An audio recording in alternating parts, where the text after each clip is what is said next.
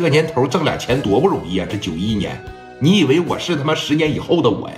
啊，能少给点就少给点你看着吧。接下来呀，咱就电话一关机，每天该干啥干啥。你就是再厉害的案子，他正常走程序一俩月，刘毅这边也出不了事儿。我就抻他一段时间，能怎么的？他要真想要钱，主动就过来找咱了。我估摸着啊，这个事儿十五万以里，我就能给他拿下。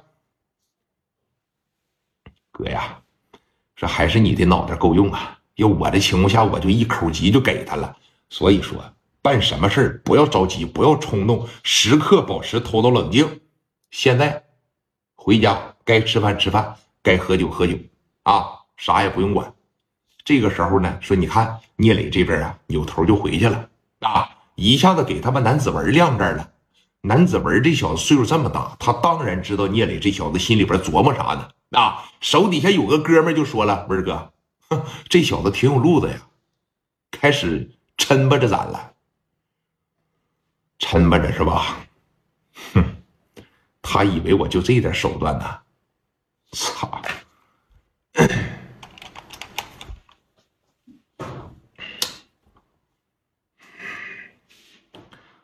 喂，哎，婶儿啊，我是子文啊。”子文，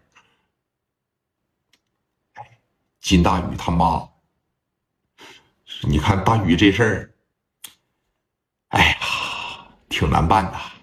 对方的关系也是特别硬，对方的后台呢也是很大，非常的强硬。赔偿啊，说就给两万块钱，多一分钱没有。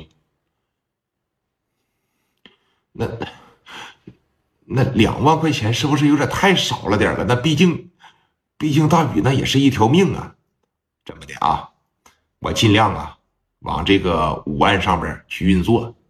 如果说五万块钱人家那边能给的情况下，咱就差不多。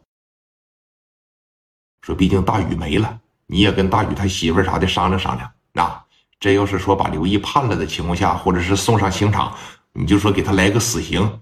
就以他妈的刘毅现在这条件吧，一分钱他也发不出来。为啥？你要不砸他那摩托城吧，他那几台摩托还能变现，变个几万块钱。那些摩托吧，全让金大宇砸个稀巴烂，手里边这逼样现在一分钱没有了。说那行啊，这个事你抓紧时间，呃，那个办吧。说这么的，明天呢，你到这个有关部门来一趟啊，你就说了，钱不要了，谅解书无论如何都不要。哎，无论如何都不写。我们现在就是态度，一分钱都不要了。咱们呢，先敲打敲打他。